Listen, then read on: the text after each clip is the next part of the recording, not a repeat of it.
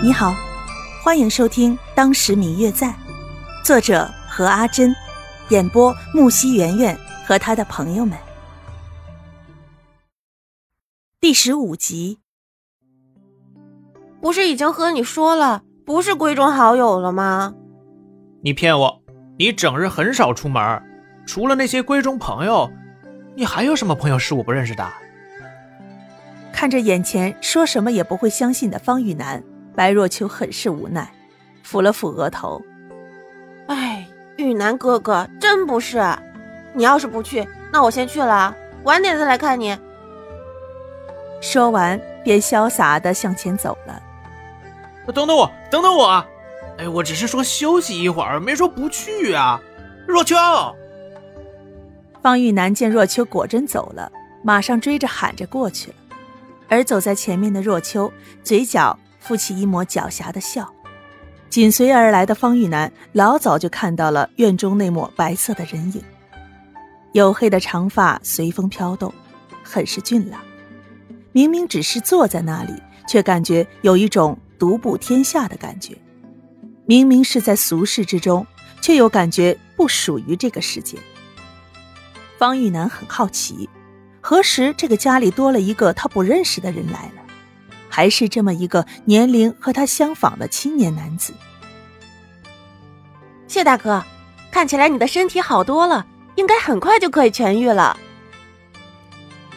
白若秋仔细的将谢轩瞧了一遍，确定没有任何的问题之后，才回头招呼方玉楠：“玉楠哥哥，你快过来呀！你刚才不是还说要看看我的好朋友吗？这就是我要给你介绍的朋友，谢轩，谢大哥。”哦，原来你带我见的果真是你的新朋友啊！在下方玉楠，与若秋算是青梅竹马，幸会。方玉楠走进谢轩，在一旁行了一个礼，那模样看起来很是书生气。谢轩也站起来回了礼。之后，白若秋的贴身丫鬟秀秀给自己送汤的时候，便告知了他若秋去见朋友去了，可能很快就会一起来看望他。